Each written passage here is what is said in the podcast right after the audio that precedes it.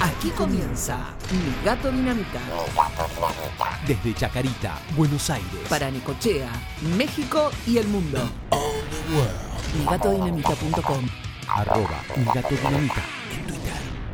Bienvenidos a todos, una vez más acá en Mi Gato Dinamita, episodio número 116, una cosa de locos, una cosa de locos. Quizás si ustedes están escuchando en el futuro y escuchan todos los capítulos uno atrás del otro, que ya están todos grabados, este, escucharon el anterior hace cinco minutos, pero en realidad pasó un tiempito largo entre grabaciones, pero bueno, nada, este, la vida misma. Y como siempre estamos acá con eh, Willy, ¿Qué tal, Tinto? ¿Cómo te va? cómo va Willy, Una y alegría, con después una de este tiempito, ¿no? Sí. después de tiempito, este, volver aquí con nuestro podcast. Es verdad, es verdad. Y por supuesto, la organizadora, productora general, productora particular. Este, Factotum, Factotum. en algún momento. Siempre Factotum. Sí, eh, sí. Susan. Hola, Susan. Hola, hola, hola, ¿cómo ¿Qué estás?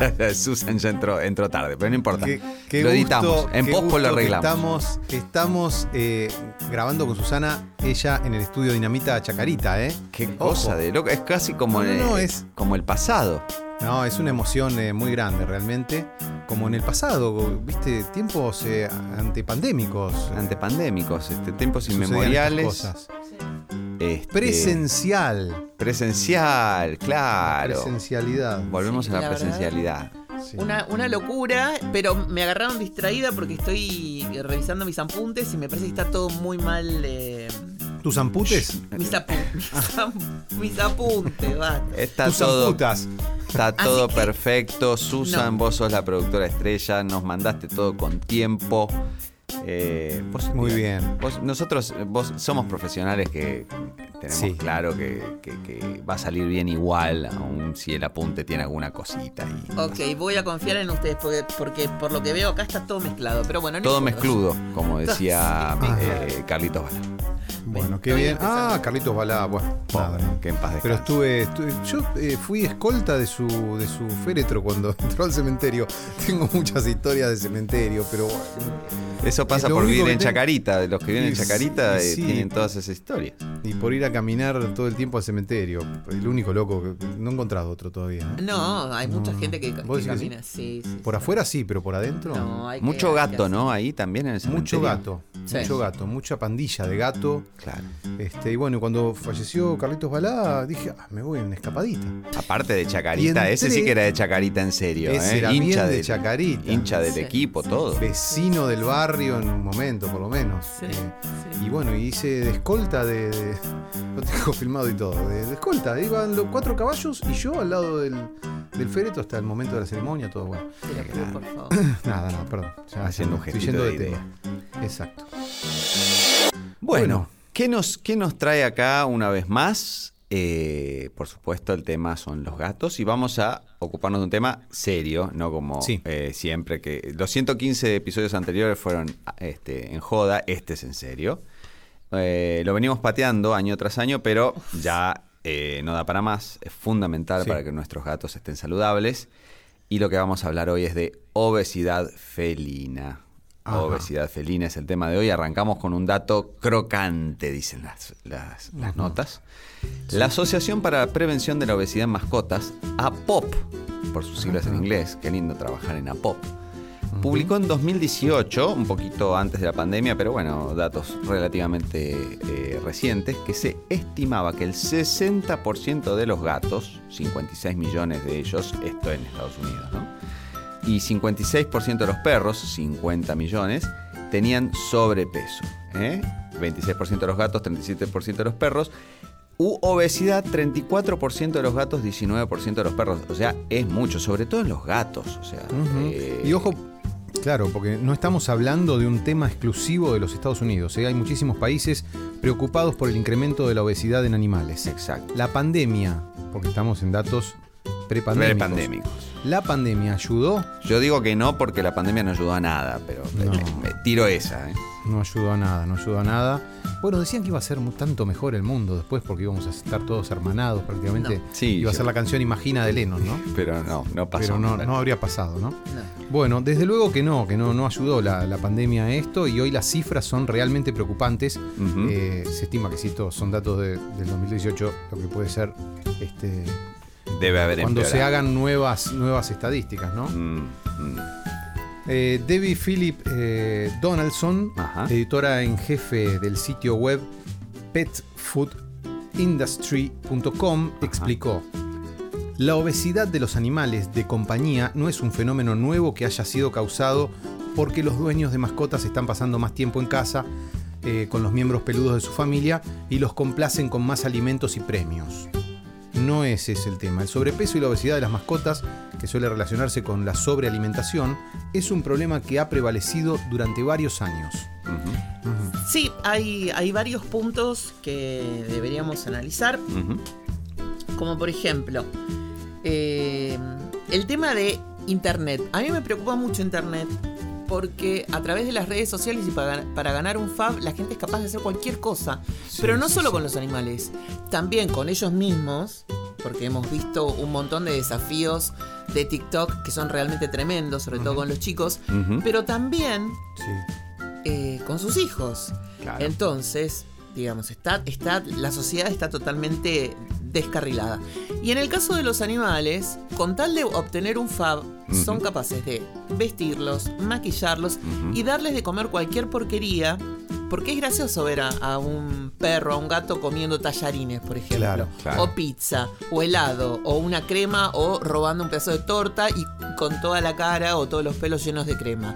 Bueno, no, no es gracioso y además es perjudicial para la salud. Nosotros tenemos muchos seguidores que todo el tiempo les decís, eso le hace mal, hoy le dan pizza. Eso le hace mal, hoy le dan tarta. La tarta está condimentada. Los animales no pueden comer eso.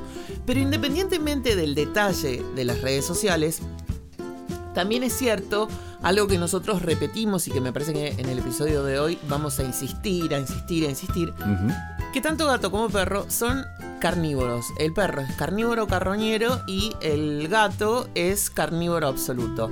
No están diseñados para consumir harina.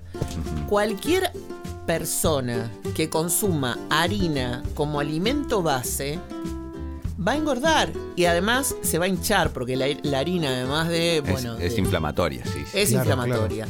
Y su eh, organismo, el organismo del, del gato y el organismo de- del perro, pero sobre porque el, el perro es carroñero, podría llegar a no pasarla tan mal, pero el gato en particular es carnívoro absoluto. Entonces su organismo no está diseñado para comer harinas. Entonces eso también tiene que ver con que si vos le vos comés todos los días un paquete de galletitas, es obvio que vas a engordar. Y es lo mismo que le pasa al gato, que todo el tiempo está comiendo un subproducto de muy mala calidad a base de harinas y cereales.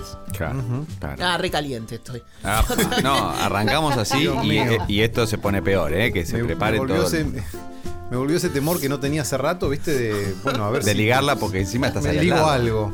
Claro, porque la, la tengo al lado ahora. Entonces, No, no, no, mentira, mentira. Yo soy puro amor. Puro amor zen. No, acá eh, me impresiona muchísimo. eh. Susan en las notas nos puso unos cuadritos que son los problemas de salud relacionados con la obesidad.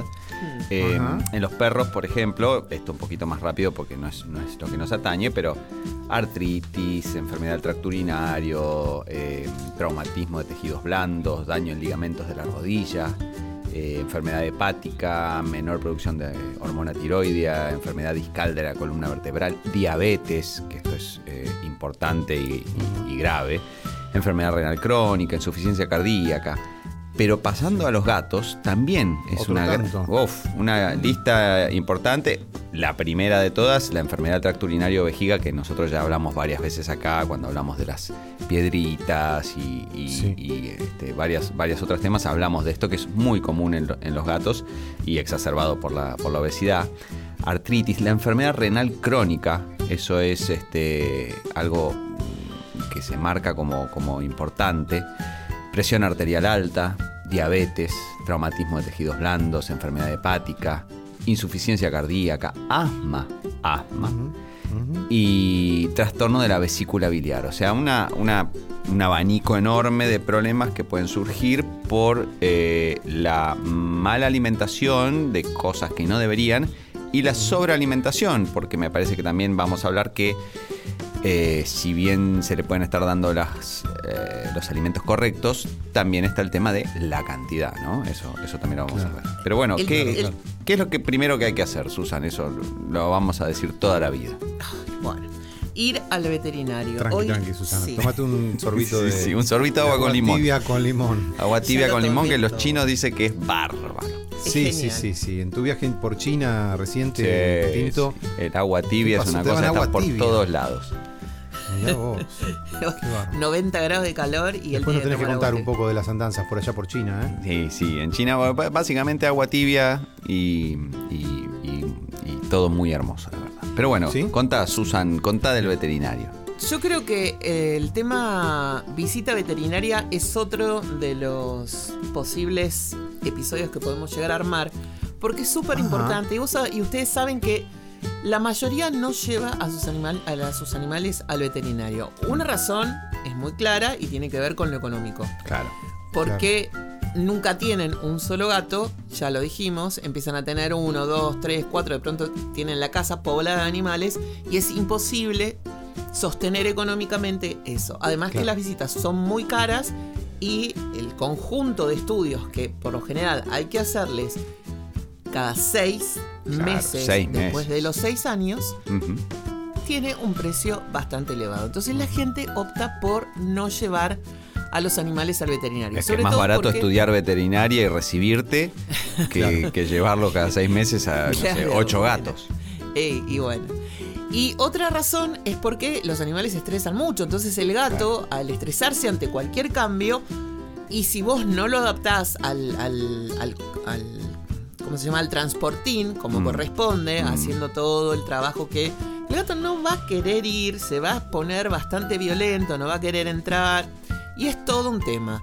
Y además porque vos tenés que hacerle chequeos antes de empezar una dieta o antes de, de saber, eh, o sea, o, o de resolver algún problema. Claro. Vos tenés que saber cómo está ese animal. Sabemos que los gatos a los 6 años ya pasan a ser adultos y a partir de ahí es como una vorágine de, de etapas que van pasando. Es un, es un joven a- adulto. Sí, claro, claro. Entonces, a partir de los 6 años hay que llevarlo cada 6 meses. Después de los 10 Colonoscopía, años... como decir, a partir de los Sí, 50 ponele. colonoscopía. Ponele. Pero no sé cómo sería el lugar. A partir de los 10 hay que llevarlo cada 6 meses, pero además hay que agregar el, el estudio cardíaco. Claro. Y además, cuando ya empiezan a ser gerontes, pueden llegar a tener problemas de demencia senil y un montón de otras cuestiones. Entonces hay que est- est- estar muy atentos. Antes de cualquier cosa que tenga relación con el gato, ir a hacer un chequeo completo, ecografía, análisis de sangre. Eso sí, no dejes que, lo que te lo anestesien Mm.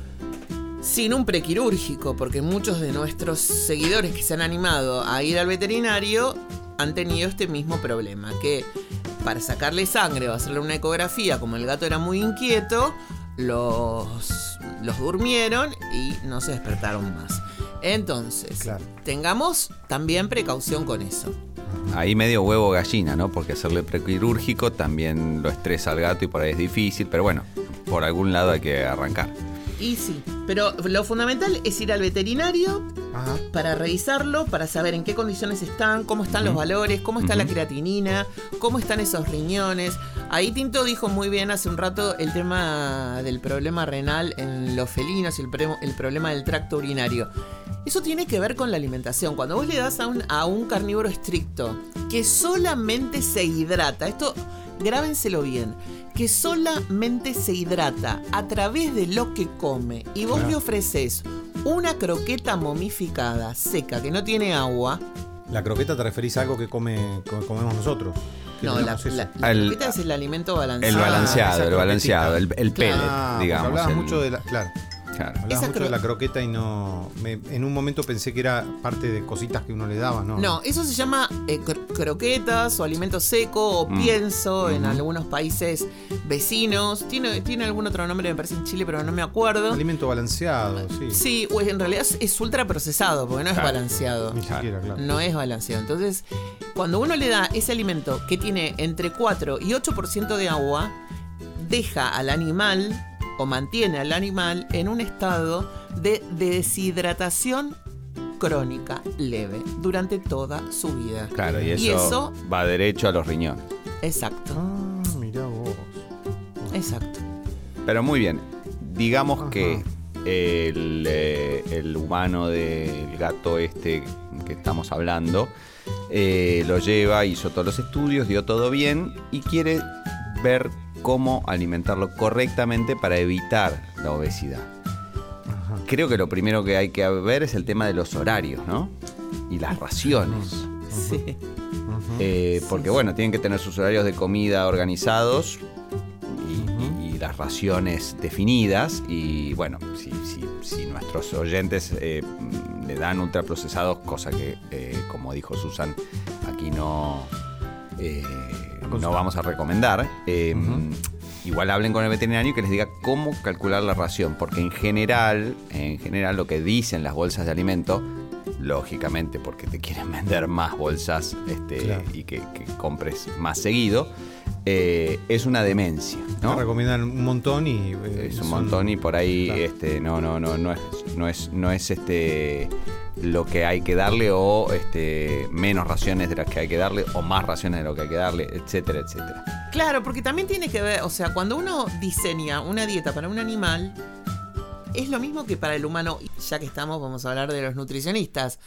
Los nutricionistas, ¿qué hacen? Te dan una dieta base para todo, pero no se ocupan puntualmente de cada paciente.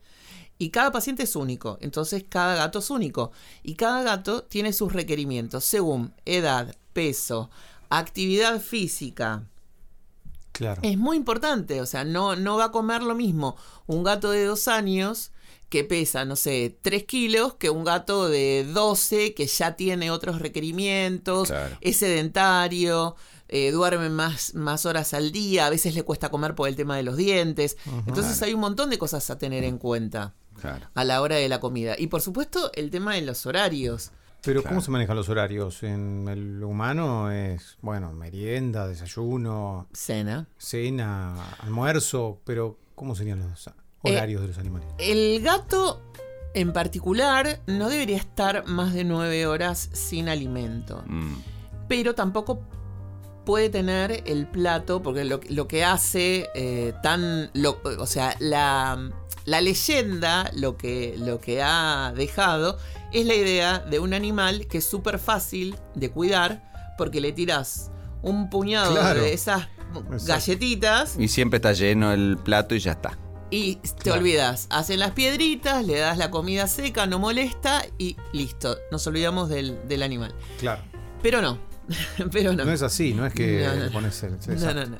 Nada de. ¿Cómo se llama? Barra libre, de buffet libre. No, no, Claro. no, no, no, no. El animal tiene que tener su horario y su- supongamos que el veterinario indique 120 gramos de ración de alimento diario. Eso hay que dividirlo en cuatro o en tres. Está bien. Y Tres porque dando- como, como máximo, o sea, esas ocho horas sería medio lo máximo a pasar entre, entre A la un- noche. un momento y otro, claro, porque más que más de nueve horas no deberían estar sin, sin consumir. Ahora, sí. el, el- el gato, siendo noctámbulo, ¿no querrá comer a las 3 de la mañana? Es crepuscular. Ah, Seguramente, porque si Es vos lo acostumbraste. Crepuscular. o sea, eh, crep- crepuscular. Si se, vos lo adaptaste. se activa cuando se va el sol, digamos. Claro. Y es eh, porque es la hora ideal para cazar. Claro, porque lo- Sí. los, los pajaritos no los ven. Exacto. Sí. Entonces, lo que hay que hacer es modificar esa costumbre. Mm. O sea, si le das alimento fresco, vos no podés dejar la comida 80 horas en un plato. Claro. O sea, Claro. el- le, le servís un poquito, el animal la come y después no hay más hasta la siguiente toma, que pueden ser, no sé, a las 4 horas. mm. Y no la podés dejar toda la madrugada. Además, no dura toda la madrugada. El animal la come completa y se va a dormir. Claro. Entonces, lo ideal en esos casos, para que el animal se acostumbre, es cansarlo. Uno se va a dormir, por ejemplo, a las 11 de la noche. Bueno, a las 10, 9 y media, por ejemplo, 9 y media, 10, juega 20 minutos intensos con el animal. Ah. Con la cañita, Es corre. como con los niños, más o menos. Claro. Exacto. Y después le lees un cuento.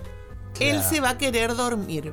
Porque es- Claro. ese va a ser como su ejercicio de caza, ¿entendés? Vos vas a jugar con la Ah. cañita, él después de cazar come y se duerme.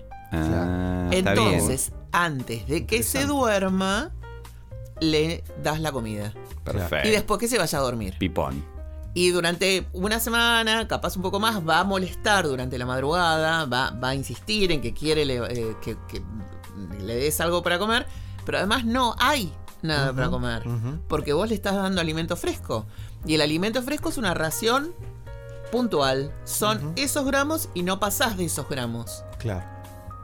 Claro. Entonces no hay más hasta el día siguiente que se descongele la siguiente ración. Primero, cuando uno empieza a racionar, a racionar así, el gato puede quejarse, molestar, eh, bueno, Te puede los- loco. como los niños. Claro, claro, claro, claro. Pero Claro. porque además la comida es adictiva. La comida ultra procesada es adictiva. Claro, Uno claro, quiere claro. más todo el tiempo. Claro. Claro. Claro, claro. Es como, es como comer hamburguesas todo el tiempo o Papas fritas, papas porque tiene fritas, mucho pizza. sodio. Mm, Claro, claro, claro. Me dio hambre. Muchas gracias, sí, qué, qué rico. Hasta bueno, ahora. acá dejamos, eh, pasar- eh, mencionaste un concepto así como al pasar. Barfero. Eh, exactamente. Por ahí no todo el mundo está concernido de... como sí. nosotros. ¿Se, se dice así? Como nosotros. Bueno, claro. yo estuve investigando, ¿eh? Ah, estuve investigando, ojo, ojo que estuve investigando. Eh, acá en el guion no está, pero bueno, No, es verdad. eh, se refiere a una sigla que es BARF. Vamos, vamos. Barf. Barfero, barfero refiere a lo que es la dieta BARF. Ajá. La dieta BARF, acrónimo de Biological, eh, Tinto, corregime. Vamos, favor, sí, si vamos, vamos bien, vamos bien. Bien, Biological Appropriate Ajá. Raw Food. Ah, Perfecto. O sea, ¿Todo bien? comida eh, cruda, apropiadamente. Apropiada eh, biológicamente. bio- apropiada biológicamente. Perfecto. Es la práctica de alimentar a los perros, gatos y otros animales domésticos con una dieta principalmente compuesta de alimentos crudos. En castellano se utiliza el término ACBA, que quiere decir, bueno, alimentos crudos biológicamente aprobados. Perfecto. O apropiados, perdón. O sea, Agba es lo mismo que Barf, eh, pero en Exacto. español. Pero bueno, nosotros lo decimos bien. así. Y bueno, son eh, es alimentar al, al animal con lo que con lo que come, digamos, ¿no? Yo me Exacto. acuerdo de Susan haciendo eh, videos mostrando este, Sí. las distintas, eh, distintos platos que iba preparando para, para sus Sí. gatos. Igual Muy, muy no es muy difícil eh, armar la, la dieta. Eh, a mí me parece que, que eso es lo menos complicado. Mm. Lo único que hay que tener en cuenta, primero que nada, es cómo está el animal, Mm. Cuáles son los niveles de creatinina. Eso es- quiero aclarar esto porque eh, la gente que también es reacia a hacerle análisis y enseguida se mandan a cambiarle la alimentación sin consultar a un nutricionista. Mm. Bueno, Claro. eso está mal. Primero, los. ¿Nutricionista para los animales? Claro. Los veterinarios no saben de nutrición porque en la facultad de veterinaria no se enseña eso, Mm. lamentablemente. Y además, las pocas clases que hay de sobre nutrición o sobre el tema la dictan los grandes, las grandes empresas que son las creadoras del alimento ultraprocesado. Entonces, ¿qué indican comer? Alimento ultraprocesado. Eso por, por un lado. Eh, los, veterinarios tampoco son especialistas en, en animales de compañía, porque en la, en la universidad se les enseñan, Sí, más, para el, el caballo, la vaca. claro, exacto, animales de reproducción. Claro. Entonces ahí tenemos dos problemas puntuales. Mm. Pero una vez que vamos al veterinario y le hacemos los estudios, esos análisis, o sea, los reactivos que se utilizan para hacer esos análisis, están preparados para analizar un animal que come alimento ultraprocesado. Ajá. Entonces, cuando vos le cambias la alimentación y le empezás a dar carne, los niveles van a irse por las nubes. Claro. va a subir la creatinina, van a subir un montón de valores y el veterinario que no sabe de nutrición va a decir este, este animal tiene problemas renales, cuando no hay un problema renal. Claro, Sino que simplemente es una reacción a la nueva dieta. Claro, entonces, con el análisis en mano, uno puede cotejar cómo estaba el animal cuando comenzó la Mm, dieta. Entonces, con esos valores decís, bueno, no, esto es parte de la dieta y está correcto. Claro. Claro. Entonces, con eso, claro, podemos arrancar la dieta. Se entiende perfectamente. Bueno, y acá vamos a volver sobre un, un- un punto que acaba Exacto. de mencionar Susan. Este pero- nunca en negritas, ¿no, Tinto? Sí, sí, acá. Claro, es, claro. este, Adelante. Claro, sí, esto Eh, lo, lo hablábamos porque- hace un ratito de no Sí, sí, de razón, nunca dejarlo. El, el tenedor libre no va, no va el all inclusive, Exacto. no va eh, el, el- el lugar de veraneo en, en- en la costa en Brasil. Donde Exacto. hay este abacaxi este forever. No, esa no va. claro. Es como Ah, si tu doctor te dijera que podés internarte en un tenedor libre, dice Susana. Este, y todos los días y comer lo que se te antoja sin límite, ¿no? Bueno, sí, No, no, ojo con esa, ¿eh? Bueno, pero para los Bueno. eh, eh, animales no, eh, sobre todo para evitar el tema de la obesidad, lógicamente. Eh, pero bueno, lo, Sí. que, lo que iba a decir es que hay que hacer esta, esta, esta distinción que Susan mencionó un poquito antes, pero vamos a, a insistir, que es los perros son carroñeros y comen lo que encuentran, ¿sí? Pasto, basura, resto de animales podridos, caca, que es muy nutritiva en probióticos, ¿eh? Sí. Eh, Ojo, eh, Claro, nuestros oyentes, su- estamos hablando de los perros, no de... Qué ustedes. loco eso. Eh, Si uno- Sí, claro. Sí, sí, por favor. Tierra. Bueno, pero eh, Sí. estuve leyendo acerca de... sí. mm, Tenía un amigo que siempre mandaba esas cosas. al- Bueno, pero grupo. estuve, estuve Pero leyendo acerca de las de la de los beneficios de la mm, eh, de los trasplantes de, de materia fecal que a veces eh, ayudan mucho en solucionar este problemas eh, digestivos de la gente. Pero bueno, eso es algo que ¿Sí? está se ¿Cómo? está estudiando ahora. Sí, sí, sí. bueno. Ah, bueno. Eh, pero bueno, los perros también comen. el comentario, pero eh, la caca, sí, yo si Tierra. viera a mi perro comiendo caca, Sí. Realmente me, asco, sí. No, no, me, me- me preocuparía mucho, Sí, pero es rico en probióticos, decís. o sea, es que en realidad yo, yo sabía que no los están chiflados. que los este si uno va a consultarle a un veterinario porque el perro tiene ese- esa tendencia, en general lo que hacen es este agregar algún tipo de suplemento eh, a la comida porque el perro está buscando algo que no tiene en su comida. Claro, Ah, algún mineral, algo. Algún mineral que le falta. claro. Pero bueno, tierra, experiencia con. Eh, bueno, Sí. con, ahora con Río. Con que- Río tengo experiencia. Por suerte ninguno de los dos, pero sé que cuando... Estrellita tampoco. Estrellita tampoco. Pero eh, hay animales que tienen esa tendencia y en general dice, ah, bueno, lo que pasa es que ahí están buscando algo que no tienen, que le está faltando. El, el cuerpo se los pide. Claro. Eh, Pero bueno, el gato, por su lado, no es así carroñero, sino que come presa fresca. ¿Sí? Este, para el perro es importante la presa, pero para el gato es fundamental. O sea, está el carnívoro carroñero, que es el, el, el perro, pero el gato es carnívoro absoluto. Well, little lady, let me elucidate here. Estás escuchando Everybody wants to be a cat because a cat's the only cat. Mi gato dinamita. Pensemos esto, si ellos en la naturaleza picotean cuando quieren, ¿sí? van y cazan cuando tienen hambre, o este, eh, lo pueden hacer constantemente, ¿por qué no engordan cuando están sueltos este, y son salvajes? Porque no comen croquetas. Y además viven haciendo ejercicio, justamente, porque van para todos lados cazando. Me da risa mi confusión del comienzo, las croquetas, pero. Claro. Ojo, ahora tanto hablar de croqueta Yo estoy para un- una una croqueta de, cosa de- de verdura, De ¿eh? acelga, de arroz. viste, con claro, Claro. arroz. Sí, qué rico. con curry. Bueno, Pero claro, bueno, claro, no comen croquetas, no comen alimento desbalanceado, podríamos Claro, decir, ¿no? sí. ya lo llamamos Ese acá alimento desbalanceado. seco, esas cosas, sí, Sí, horrible. sí. Bueno, además, los gatos son carnívoros absolutos. Ujú. Claro. Eso tenemos que, que precisar bien, ¿no? Sí. Sí o sí deben alimentarse con proteína animal, animal fresca y de buena calidad. ¿Mm? No pueden comer croquetas, no pueden comer la milanesa que te sobró, Mm, no pueden comer postres, claro. deben comer proteína anim- animal. Carne, vísceras, corazón, etcétera, todo formulado por un nutri- nutricionista anim- animal. Claro. Sí, no por claro. un, el animal de, de un- de tu nutricionista. O, No, uno- claro. o un, o un perro que estudió nutricionismo, pero por ahí no lo puede. Ah, claro, claro. Pero acá Claro, vamos a no, hacer no, una, sal- una salvedad. Una salvedad. Todos estos productos, las vísceras, el corazón, la carne, uno no puede ir a la carnicería y darle medio bife de hígado al animal porque lo va a matar. Entonces, lo, por eso existe el nutricionista que mediante A mí me matan en casa si traigo eh, Qué rico. Eh, hígado Yo para estoy para un hígado. con cebollita, Uh, ¿eh? Son qué terribles. Con puré, con puré. Yo lo hago con puré. una cosa Pero, muy eh. No, no, no, no, me sacan. Los porcentajes de cada una de esas cosas son muy puntuales. Claro, eso te iba a decir. No es todo hígado, tampoco va a servir. O sea, es No, un poquito no, no, de esto, de- un poquito de lo otro, un poquito de cerebro, un poquito de corazón. Claro. Pero la gente eso tam- tampoco lo entiende. Entonces le empiezan a dar ojo de bife. a la- No, no, no, no, porque hay cortes de carne que sí pueden comer y otros que no. Mm, Si el gato está enfermo debe comer una carne más magra, claro. que podría ser, por ejemplo, la pechuga de pollo. Y si el gato está bien de salud, tiene que comer eh, carne semi-magra, porque es lo que su, su organismo necesita. Yo Y la acuerdo- cantidad de hígado, yo no voy a dar valores acá porque los valores varían, Depende. insisto, según el animal.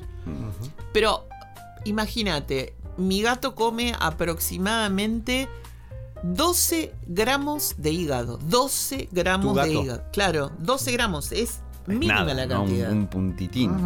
Claro. Entonces, no 12 le den cualquier es- cosa es al animal si ustedes no saben. Claro. Claro. Te pasás de eso y no, no es bueno. Y porque 12 tiene gramos parece nada. hipervitaminosis. Tiene hipervitaminosis. Entonces puede tener Ah. serios problemas que son irreversibles. Entonces, Claro. no se manden solos si no saben. Siempre- Después, una siempre vez que el nutricionista le explica y que le agarran la mano y que pierden el miedo y demás, Mm. todo va perfectamente por todos los carriles que tienen que ir. Uno hace las, la- las viandas pim pam pum, no tiene más miedo, el animal está perfecto, ustedes están tranquilos. Al principio da un poco de pánico el cambio de alimentación, pero es tranquilo. O sea, no se preocupen. Se puede hacer, nadie se murió por eso. Yo me acuerdo de chico, eh, era muy común, ¿no? Ir a la carnicería y escuchar El bofe. eh, el bofe, que es el corazón, ¿no? El bofe era Ah, el bofe es el corazón. No, el ¿No? corazón es el corazón y el bofe es el bofe. ¿Qué es el bofe? Una víscera. ¿Y qué viste? El corazón no. El corazón con- se puede considerar como carne. Yo me acuerdo que se le daba corazón al gato. Yo creía mío que bofe era corazón. Mirá qué confundido estaba, mira. No, no, no. Es una víscera, una víscera. Una vísfera. una, una víscera muy Ah. desagradable. A mí me da mucha impresión.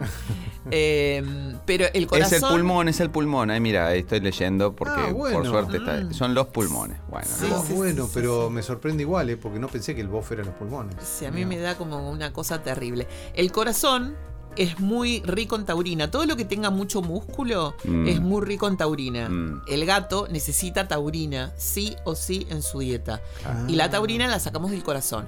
¿Podemos usar el corazón cuando nos quedamos sin carne? Sí, se puede usar porque se considera carne, pero básicamente es, es parte de, donde sacamos la taurina y también es mínima la cantidad. No sé, Courtney come 20 gramos del corazón aproximadamente. Susana, deja de boludear con los gatos. Por favor, te lo pido. Siguiendo con esto, eh, lo que dice nuestra este, doctora de cabecera, Karen Becker, es que muchas croquetas para mascotas están cargadas de carbohidratos, en algunos casos entre el 40 y 50% de contenido total, lo que le puede provo- provocar fluctuaciones de azúcar en sangre, resistencia a la insulina, obesidad, diabetes. Acá tenemos el tema de diabetes, el tema de los carbohidratos y la diabetes eh, en los humanos es bien sabido, pero eh, es lo mismo en los gatos. Eh, y cuando el consumo de carbohidratos de una mascota supera el requerimiento diario, que es menos del 10%, así que imaginen la diferencia entre este 40 y 50 del que estamos hablando contra el 10% que realmente requieren, pueden activar estos factores enzimáticos internos que hacen que este exceso de carbohidratos se almacene en forma de grasa corporal. Esto es muy este, análogo a lo de los humanos y ahí eh, sobreviene esta, esta obesidad, ¿no? Sí, yo creo que una de las cosas que, que es muy interesante eh, comprender y entender es que, que es, algo, es un ejercicio que yo hago habitualmente, ¿eh? no es que mm, este, na- nací sabiendo.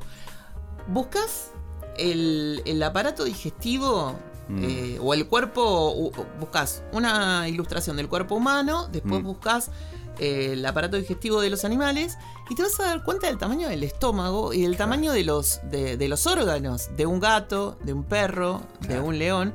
Y en base a eso es más fácil entender por qué no pueden tener los platos llenos Mm. o por qué no pueden comer 300 gramos de carne. Porque el estómago es muy chiquito. Entonces ellos cuando están en la naturaleza, si cazan un pajarito, tal vez no comen el pajarito entero. Claro. Ya Ah. lo, lo tienen ahí, lo dejan ahí y listo. Ah, Lo tapan Claro, y se van. claro. A veces vuelven. En general, el, como habíamos dicho antes, el gato es este. no es Perra fres- pe- presa fresca. Claro. Claro, por eso tampoco a veces quiere comer el resto de las de, la, de, de las pie- de las croquetas porque se humedecen. Porque entran en contacto con el aire y se Mm. humedecen.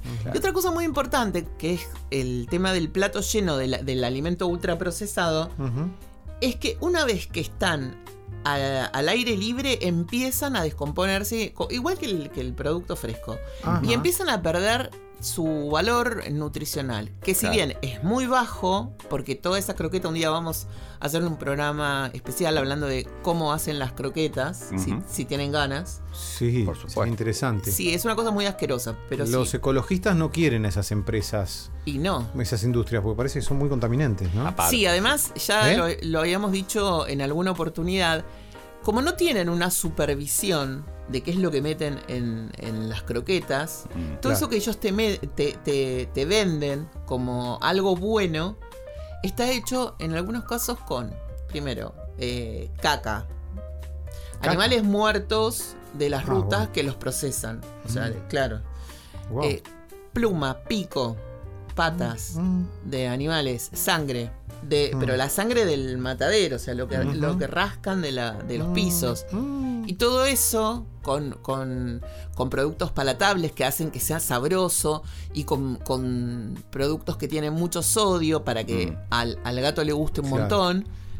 Van a unas máquinas que todo eso tiene un nombre para cocinarlas a, a niveles altísimos de temperatura para poder Ah. matar todas las bacterias y toda la porquería Claro, que le han metido. Bueno, los alimentos muy cocinados son muy indigeribles. Y, Me bueno, dijo una vez un especialista en alimentos. y sí, Por ejemplo, no sé, como es la carne del puchero tan, tan cocida. tan cocida y uno dice, "Eh, qué pesado. Pero es que es una comida que ya pasa como a un, no sé, se convierte como en plástico, no sé cómo Mm. es. Claro. Eh, el proceso que, bueno, no, no me dijo esto esa persona. Pero además, cuanto más cruda, más digerible. Cuanto más cocida, menos digerible. cuanto más cruda, más valor nutricional tiene. Es Claro. co- como todo. Vos comes un- una zanahoria rallada, va a tener un valor nutricional y en cuanto la empezás a cocinar, todo eso se va perdiendo. Por eso hay Claro. como rangos, ¿no? Al animal se le da eh, la verdura en lo posible cruda, procesada para que la pueda digerir, porque como son carnívoros estrictos, la verdura va a ser fibra. Lo va a Claro. ayudar, va, va- va a suplantar a la- al pelaje Claro, y a las plumas de los animales que... Va a, dar, que- va a darle volumen Ah, a- para, para que la digestión se mueva. Claro. Claro. Entonces todo tiene un sentido. Pero por eso no hay que abusar, no hay que darle, no sé, un kilo de, de- de calabaza o Claro, no, no, no. Es claro. todo en mínima cantidad. Pero por eso, cuando uno ve el, el dibujito del sistema digestivo del animal, se da cuenta que el estómago es pequeño. Claro. Cuando uno lo ve al gato, se da cuenta que no puede tener, que, que sus órganos deben ser pequeños. Claro. Entonces no se, no se puede dar un banquete. Y además, bueno, esto de que los productos que están mucho tiempo en la intemperie se oxidan. Claro. Mm. Las croquetas sobre todo, y sobre todo porque supuestamente tienen ácidos grasos que le- les agregan, que desde luego una vez que vos abrís la, la Otra- bolsa... Otra que grasas trans. Claro, esto, también es muy- importante para, para nosotros, para los humanos. Yo creo que todo esto también tiene un equivalente, como bien decía Tinto, en el, en el ámbito de- de- del ser humano. El omega 3, que, to- que está muy de moda. ¿no? y que Sí. todos consumimos y que compramos la botella del aceite de omega 3, no. Es la, es la- la mejor manera... No para los animales. Sí, sí, sí. La mejor manera de consumir omega 3, que es fundamental para los gatos, para los perros y para nosotros, es en- con pescado. Claro. Nosotros, que comen carne y los que comen pescado. Y en el caso de los, de los perros y de los gatos, con sardinas o cornalitos. La Mm. cabeza del cornalito, la cabeza de la sardina es una bomba de omega 3. Ah. Esa es una forma natural de que ellos consuman el omega 3. Si no se puede, porque el gato no le gusta, o el perro no le gusta, o porque vos no podés comprarlo, ¿Y de dónde sacamos corralitos? las cápsulas. Claro. Las cápsulas de omega 3. Las cápsulas de omega 3 se pinchan, no es toda la cápsula, se le da una cantidad eh, muy puntual. Después hay una forma de, de guardarla, pero nunca en frasco. Y siempre en, en el momento de servir. ¿Por qué? Porque el omega 3 lamentablemente se descompone al contacto con la luz, con el aire y con el calor. Se degrada Ah, automáticamente. Entonces, todo esa- ese omega 3, ese supuesto omega 3 que traen los productos envasados para humanos o para animales, una vez que vos abriste la bolsa, Se empieza a está. desaparecer. ya está. Ajá. Claro. No hay más. claro. Ujú. No hay más. Claro. Voy Bien. a tomar un poco de té. Mientras, mientras Susan toma agua tibia Con limón. con limón, eh, eh, hay una cosa que es, bueno, si el gato ya está gordo y uno, bueno, Ya. hace lo que tiene que hacer, que es llevarlo al veterinario, hacerle los análisis y decir, bueno, esto es lo que hay que darle en estas raciones y en estos horarios. ¿Cómo se hacen esos ajustes? Me imagino que no puede ser de un día para el otro porque el gato lo va a sufrir. No, es. En realidad, si el gato eh, tiene algún problema ya como diabetes o algún problema renal, Algo crónico. Hay que hablarlo en paralelo entre el nutricionista y el veterinario y armar una dieta que, que lo pueda ayudar. Pero siempre es paulatina. Ahora, si el animal está saludable, a pesar de su. saludable entre comillas, ¿no? Porque si está pasado de peso y se está comiendo alimento seco, no está saludable. Entonces, lo que se hace es un ajuste. Entonces, si el gato pesa 14 kilos y debe pesar 4, vos no podés prepararle una ración para 4 kilos. Claro, se va Vos a lo que tenés que hacer pobre. es ir ajustando. Mm. Entonces, lo primero es de, de una ración para 12 kilos, pasás a una de 11. Mm. Cuando llega a ese peso, bajás un poquito más hasta 9. Siempre controlando cuánto pesa, cómo se siente, cómo está.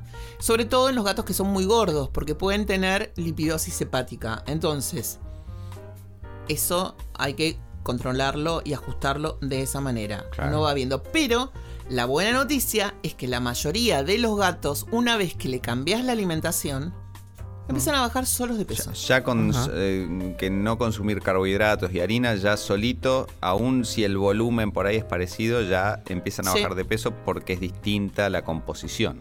Sí, eh, se desin- lo primero que van a notar es que se deshinchan. Claro. Ujú. Es automático, ¿eh? Claro. Se deshinchan y están como más vitales Ujú. Y además están hidratados. Claro. Porque la comida fresca, un, una- una- un pedazo de carne o un pajarito, por ejemplo, Mm. tiene entre un 80 y un 70% de agua. Claro. En comparación con una, con un- una croqueta seca que tiene 4 Claro, claro. de, de porcentaje Ya de están agua. hidratados, ya de por sí eso los hidrata. Claro. Claro. Renacen como una planta a la que no regas más. Claro. Y no existe la comida light para animales, ¿no? No. O sea, o sea, existe, o sea, existe en el sentido, hay un marketing de eh, esta, esta comida procesada, eh, además es light. claro. Esas claro. risas, esas risas sarcásticas. Pero, No, pero no, claro, no. esas existe, pero, de- de, vuelta es un, es estallar. un invento de, la, de estas empresas. Hay, hay varias eh, marcas o, o- o varias, varios grados de alimento light. Hay uno que es como el clásico light que compran todos porque creen que su gato va a estar como mejor y Mm. es malísimo, es lo peor que le pueden dar. Y después hay otra que es como recetada. Que Mm. si no te la ordena puntualmente el, el veterinario, No te lo venden, no, se la, no se la deberías poder dar y es Ajá. además por un tiempo limitado. Claro. Yo la usé mucho- hace muchísimos años eh, para, para uno de mis gatos y lo voy a decir en... eh, En inglés. sí. El culo Apa. Le creció tres veces más. Mi Mm. vida, pobre gato, doctor Oli Shapiro. Yo no lo podía creer porque además era muy poquita la cantidad que podía consumir, muy poquita cantidad. Ajá. Y como él es más quedado, más sedentario, engordaba, engordaba. Y porque está, es como hacer una dieta. Para bajar de peso, comiendo, voy a decir una, eh, galletitas de arroz con dulce de leche bañadas en chocolate. Sí. Claro, claro. Que si ahora con este tema tan polémico de los octógonos, Mm. Tienen, que te... tienen los octógonos igual, a Claro, pesar de claro, supuestamente claro. es claro. pura grasa, chicos. Claro, no, claro, claro. no, no, no, no, no, no. Y yo levanto la mano porque yo siempre creí que comiendo Claro. un choco arroz iba a estar. No, no, Y no. pero ese choco no tiene nada de choco, eso es grasa con colorante y azúcar, ¿no? Claro, el choco arroz es O sea, veneno. Choco, hay poco chocolate que se vende en las. Sí, sí, sí. Nada de Susan, nos chocolate. vamos a quedar sin posibles auspiciantes de esto. No, no, No no, no, no queremos a nadie. Pero No. bueno. Claro, claro. Yo estoy buscando. Nos a auspiciar el, el- el- el- el- el carnicero de la cuadra que te vende el bofe, Claro, y, el el, bofe. y el corazón y, y el hígado. Sí, yo estoy hablando con gente que en realidad. eh, para, para auspicio, ¿no? Claro, gente que, que, que directamente auspicie cosas de humanos, tipo whisky, Claro. a ver. cosa que uno no se le ocurriría darle que- al gato. agua mineral y todo eso este, Una línea para de nosotros. juguetes eróticos, cualquier cosa que no tenga nada que ver con, con- con los Sí, gatos. Porque con los gatos estamos al horno. Claro, claro. Así que nada de a base de, de- de- de esas cuestiones, porque como dije anteriormente, los gatos y perros son carnívoros, el perro es carnívoro carroñero, carroñero y los gatos son carnívoros estrictos. Ahí tenés. ¿Eh? Bien. Ahora, bueno, eh, vos Susana, tus gatos comían verduras, ¿no? Ahora, ¿eso cómo, cómo está dentro de todo esto? Y Porque frutas. hemos ido evolucionando vos también, o sea, pensá lo que fue nuestros primeros podcasts, no hablábamos de estas cosas. Sí, sí, sí. Este, digo, ahora, frutas y verduras siguen comiendo tus gatos, ¿te parece bien eso? Las no frutas. es carne. Arándanos. Las frutas eh, las consumen como snack. Mm. Ah, No todos los días, porque algunas tienen mucho azúcar. ajá. Por ejemplo, en verano siempre Ah. un cubito de melón está buenísimo, un cubito de sandía. No todas las, no todas las frutas. La banana tiene que estar muy, pero muy, pero muy madura, tipo pasada. Ajá. Y solamente se le puede dar una rodajita. Y Ajá. las verduras también. Hay un listado de verduras que son, que son aptas para, para los gatos. Y no más del- de 20 gramos por día. O sea, entre 10 y 20 gramos por día. Que no es nada, es como una cucharada. Claro. Pero no se puede dar cualquier tipo de verdura. O sea, papa no, batata no, tiene mucho azúcar. Ajá. eh, brócoli sí, zanahoria sí. Voy a dar tres que sí se pueden. A ver. Mm. O cuatro. Brócoli, coli- coliflor, Sí, calabaza sí. y zanahoria. Siempre mixadas porque en lo posible las vamos a dar crudas. Ajá. Y además a los animales por lo general no les copa nada. Entonces hay que tratar de esconderla Claro, en la comida. Se la tiene que mezclar con la carne o con lo que fuere. Y ese es otro tema, Mm. porque la carne se digiere de un modo y las verduras de otro. Entonces, lo ideal sería que las verduras eh, vayan como forma de snack. Por lo general es muy difícil que el animal quiera comer un pedazo de brócoli como, con- como snack. Ahora, la si tú- palabra snack y la palabra brócoli están muy lejos. a mí me encanta. Yo, yo he desayunado brócoli.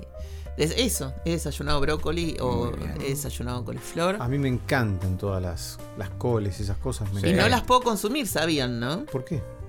Porque los hipotiroideos no podemos consumir ningún tipo de col porque inhibe la hormona tiroidea. O sea, Ah, el drama hecho dieta. pero qué No sé cómo. Preguntale al chat GPT ¿qué, qué me podés sugerir alternativo, equivalente, pero que no. Viste que todo le preguntamos al chat. Antes, ahora to- antes todas las cuentas las hacíamos con la calculadora, ahora todas las preguntas las hacemos ya con el Todas chat. nuestras que ya tendríamos que haber directamente- preguntado de Barf al chat GPT. ¿eh? Exacto, Era no tenemos que, que hacer nada con nuestros cerebros directamente. Sí. Pero bueno, Bueno. volviendo al- al- a nuestro punto inicial de, de la obesidad en gatos, todo tiene que ver con la alimentación. Con lo mal alimentados que están los animales, además porque están comiendo un alimento que es inapropiado para su especie, de forma sin límite, porque eh, habíamos comentado que muchos llenan el comedero porque es lo más lógico, llenarle el comedero. Y mm, además porque son harinas y ellos no deben comer harinas.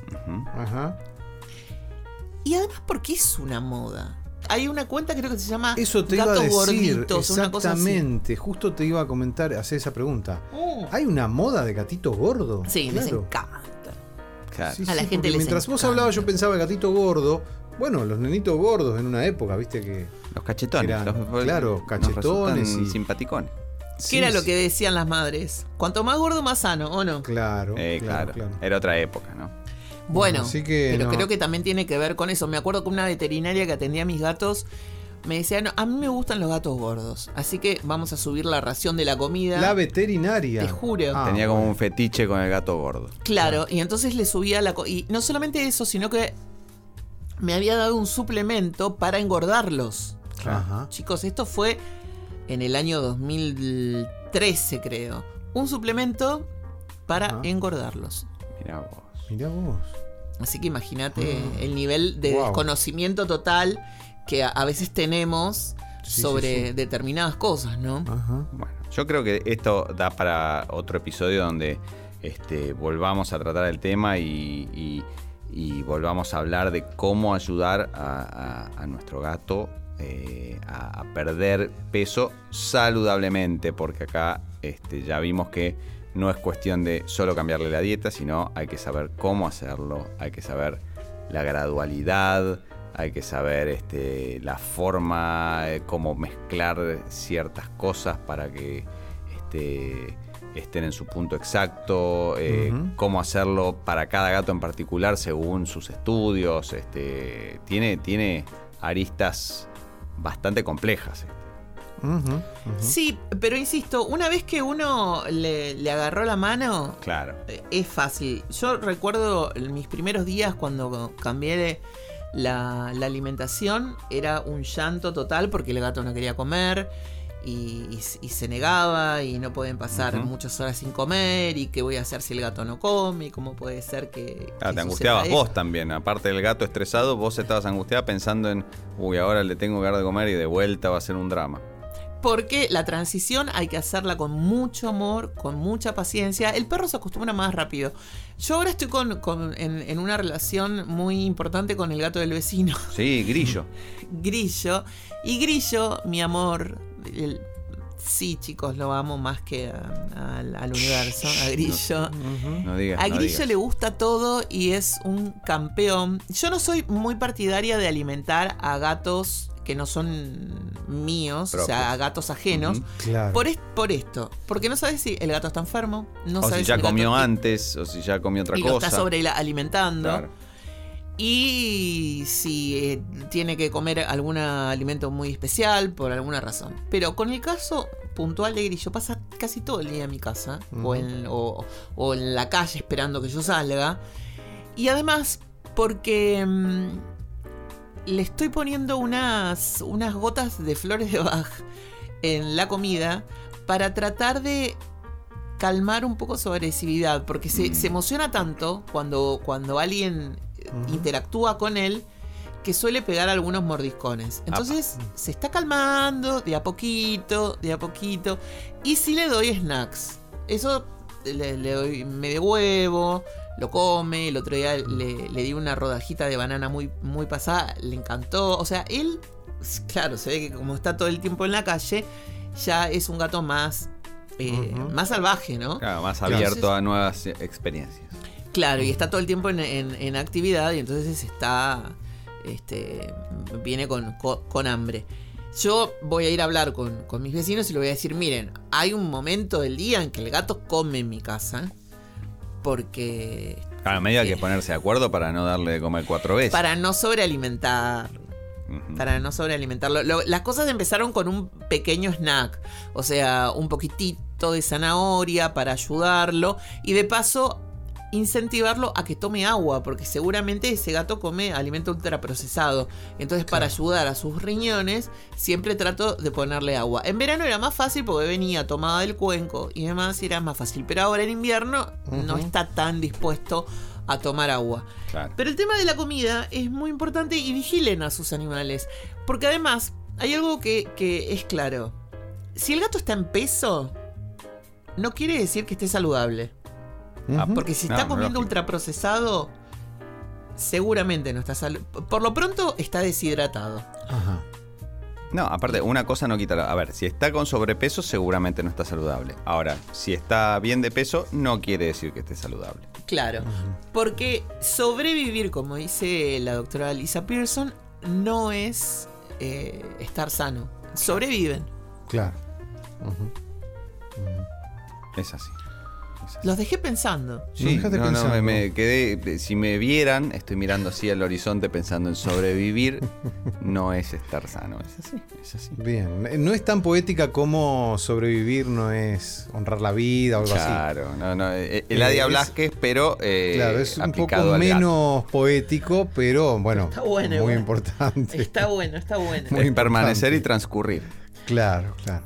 Después, una vez que se acostumbren con el tema de- de- de- del, del cambio de, de alimentación, van a ver que es fácil y que después ustedes se van a dar cuenta si, si sube de peso, si está más gordo, porque hay unos dibujitos donde te muestran al gato visto de arriba, si tiene cintura, si no tiene cintura, si tiene mucho Mm, culo. Y entonces vos vas a saber, bueno, ok, este está más gordo. O sea, en lo personal, Oli en el verano estuvo, como ya está grande, a veces tiene episodios donde no quiere comer tanto Mm, y demás. Entonces estuvo comiendo menos y bajó mucho de peso. Estaba para la playa. Para Claro. el bikini. Entonces yo le di una víscera que es más engordante, digamos, Mm, y enseguida recuperó. mm. Y entonces ahora está de vuelta con una dieta más controlada para bajar eso que engordó. Entonces bien, así. lo, lo- Vos con- lo vas relojeando. Vas, Eh, claro. ¿Vos con tus gatos eh, le das algo diferente a cada uno? Claro. Claro. Sí, sí, sí. Pero mira la pregunta. ¿Qué tenés? Sí, perdón que... Pero escucha. Es como no entendiste nada. No Todo el programa. Cada uno 15 tiene años al de gramo, podcast. al miligramo Claro. de cada uno de No, los no, no, micro. pará.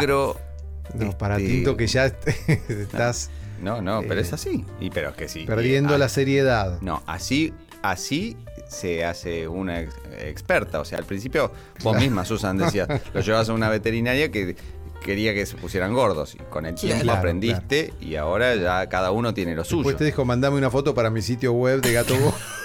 Claro, mis gatos Claro, gorditos. Yo claro. no podía. Cobra- le cobraba a la gente un desastre. Sí, sí. bueno, Susana genial. largó el guion, te cuento, Tinto. Largó el guion, está con el té. Y Está muy bien, Ella está muy está bien. improvisando un poco. Muy No bien. improvisando. Vamos a- pero va- a hacer una, una- un cierre haciendo una especie de repaso sobre los Consideraciones conceptos. finales. Claro, muy bien. Vamos ¿no? a Creo que estamos en ese punto, Susana, Sí, ¿no? sí. Sí, y, y yo ya tengo muchos, muchos temas para futuros episodios que, me Claro, encanta- hay- que hay- los voy hay- tirando acá. Hay que yo- profundizar. no, porque me voy a olvidar, por eso. Y como no lo estoy anotando, ya veo Después que llego a escuchás. mi casa. Sí. Claro. ¿Por qué los gatos? Porque el otro día una, una seguidora cuyo nombre me olvidé, pero la, para el, ese, el día que hagamos ese episodio la vamos a contactar. Sí. ¿Por qué los gatos no pueden ser gato de exterior? Vieron que Mm. está el tema gato Sí, exterior sí, o gato de interior. Porque est- están considerados como, co- no como una amenaza, pero sí ya como plaga Mm. en distintas partes del mundo, porque están Ah. desapareciendo las aves. Mm. Ah. ¿No? Y entonces es un tema importante. Entonces se les pide a los Que lo a tengan los adentro. dueños, humanos, responsables, tutores, etcétera, que si van a adoptar, que sea con responsabilidad y que los tengan adentro. Me parece un muy buen tema, medio complejo, habría que hablar con aves argentinas, ya meternos en otro, en otro terreno, Ajá. porque en el botánico pasó eso, se había formado una colonia de gatos Y no había Claro. un, un pajarito. y, y todos los pájaros que había empezaron a Claro. desaparecer. No Claro, porque ellos se los comieran, sino porque tenían miedo Les escapaban, y ¿no? se iban. No, Claro. no. Claro. Es un buen tema ese. Ajá, interesante. Bueno, tenemos episodios próximos. ¿eh?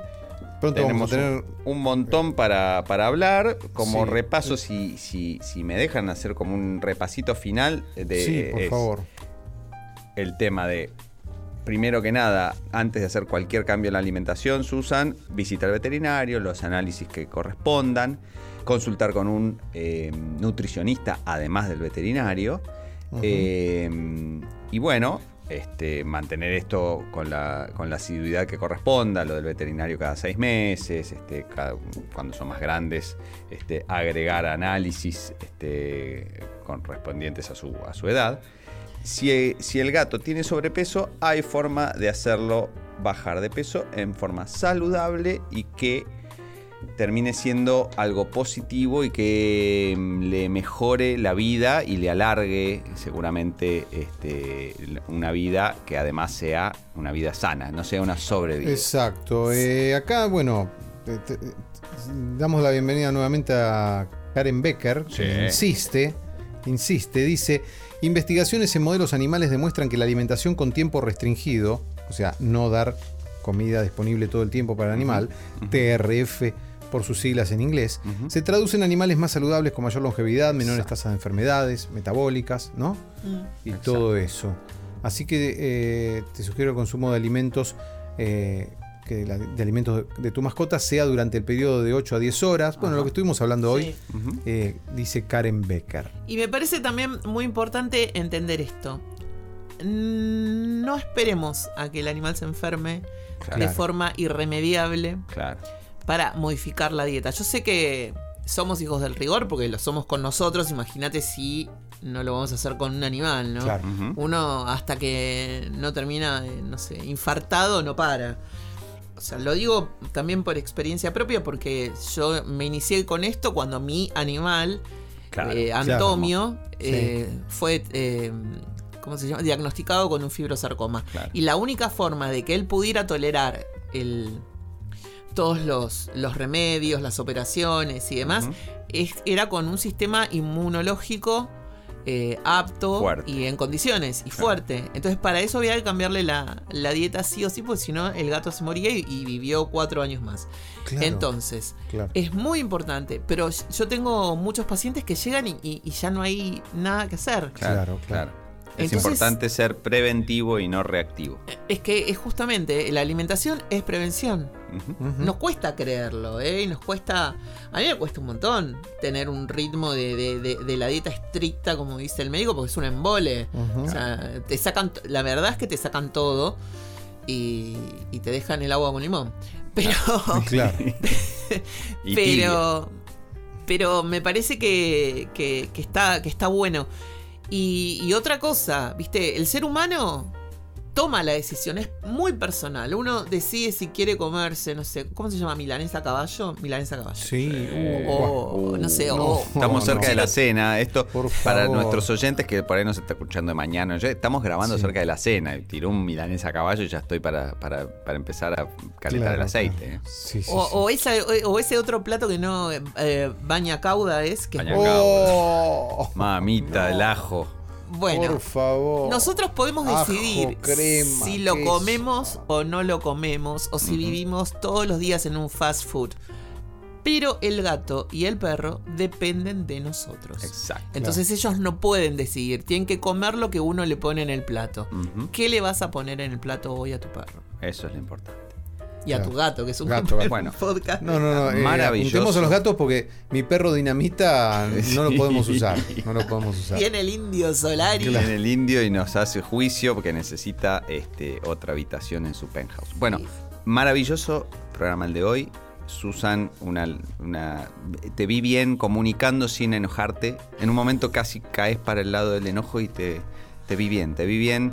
Sí, sí, eh, sí, al siendo- comienzo arrancó picante. Siendo asertiva, arrancó- pero, pero dulce. Este, Voy a bien. ser más buena. Voy a Más ser- yo quiero decirles que soy muy calentona en la vida real, pero no soy mala. No. Eh, Yo soy como, soy, soy terrible, soy terrible, pero, mm, mm, eh, viste, soy como polvorita, pero no soy mala y no soy, y, y- y no, me, no, no me enojo y si vos me pedís un favor yo enseguida estoy ahí para ayudarte, pero a veces se me, se me salta la térmica. La tanada, la tanada, y esto eh, sin, sin discriminar a nuestros este, amigos este, descendientes bueno, sí que no sé de dónde viene porque...